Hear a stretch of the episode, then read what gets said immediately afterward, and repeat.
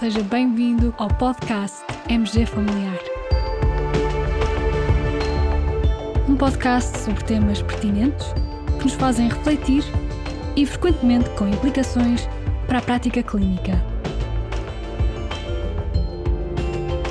E damos as boas-vindas ao nosso anfitrião, professor Carlos Martins.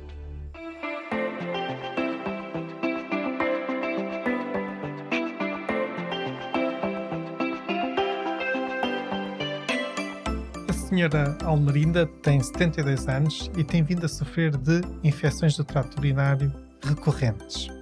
A médica de família prescreveu-lhe nitrofurantoína de forma contínua e a doente não voltou a ter infecções urinárias.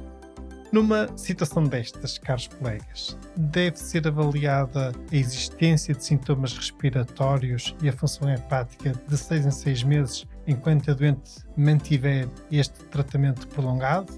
Ou será que se deve avaliar apenas a função hepática de 6 em 6 meses? Ou nem uma coisa nem outra é necessária? Era este o quiz desta semana e este quiz vem a respeito de um artigo que encontrei publicado no Drug and Therapeutics Bulletin. Esta publicação, esta revista médica, Drug and Therapeutics Bulletin, é uma revista médica que se dedica à publicação de artigos com uma avaliação crítica independente da evidência científica disponível sobre vários tratamentos.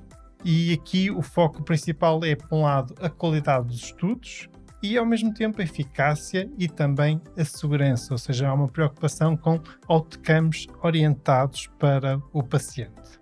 Mas ainda antes de vos falar do artigo, vamos contextualizar o que está aqui em causa.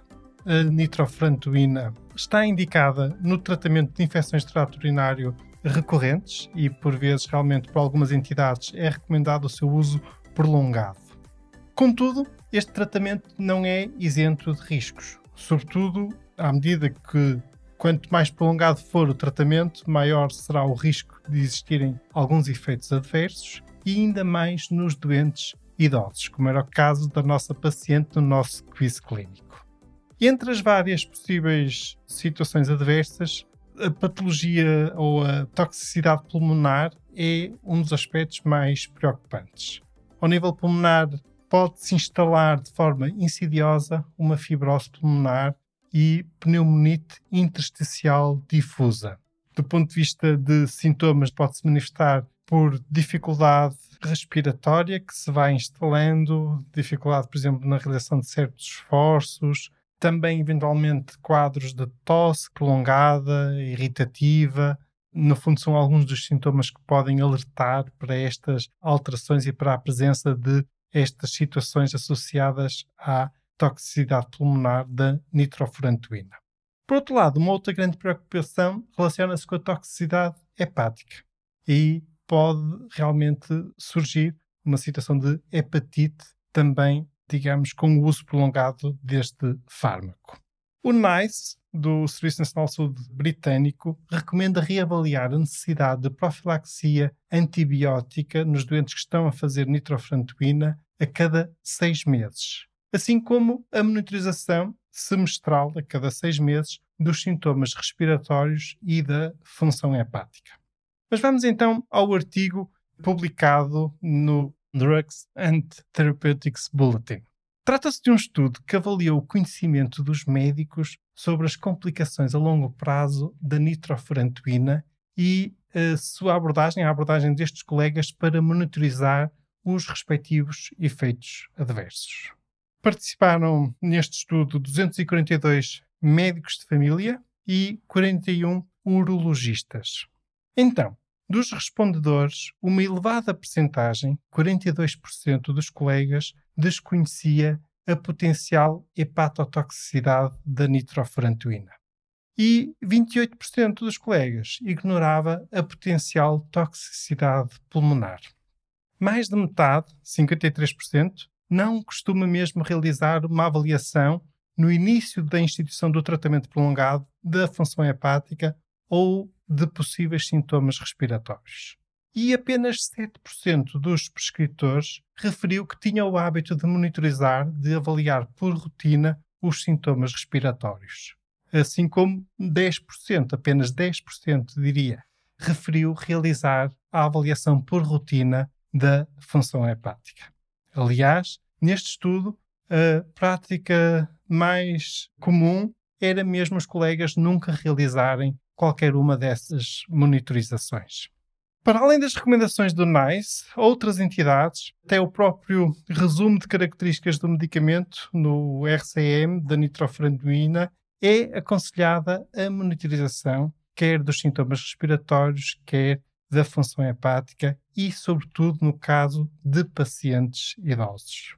O British National Formulary recomenda também essa avaliação, testes de função hepática e a verificação da existência de sintomas respiratórios a cada seis meses, assim como recomenda a interrupção desse tratamento se existirem ou sinais de hepatite ou então se surgirem sintomas respiratórios. Por outro lado, também é recomendado que quando os pacientes recebem a nitrofurantoína pela primeira vez, devem ser aconselhados a entrar em contato com o seu médico logo que possível se desenvolverem sintomas respiratórios. Em jeito de conclusão, podemos dizer que este estudo sobre os conhecimentos e prática da prescrição da nitrofurantoína a longo prazo revela que muitos médicos prescritores não avaliam por rotina os sinais de potenciais eventos adversos hepáticos ou respiratórios. Em relação ao nosso quiz, lamento dizer, mas os resultados que obtivemos são condizentes com este estudo dos colegas britânicos.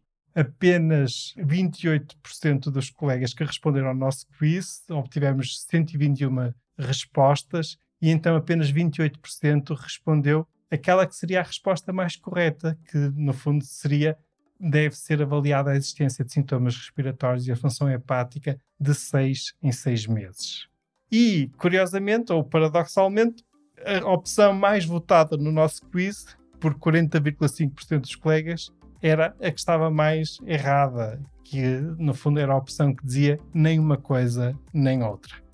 Caros colegas, penso que este episódio é útil para refletirmos nesta situação e na prática clínica para alertar para estes efeitos adversos. Juntamente com este episódio, partilhamos o link de acesso ao artigo do DTB e também um link de acesso às recomendações do NICE.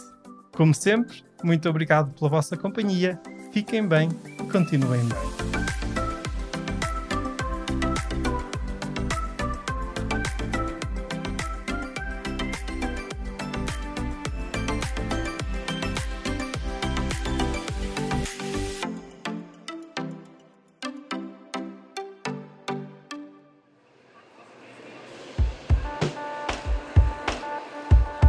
Terminamos assim esta edição do podcast MG Familiar.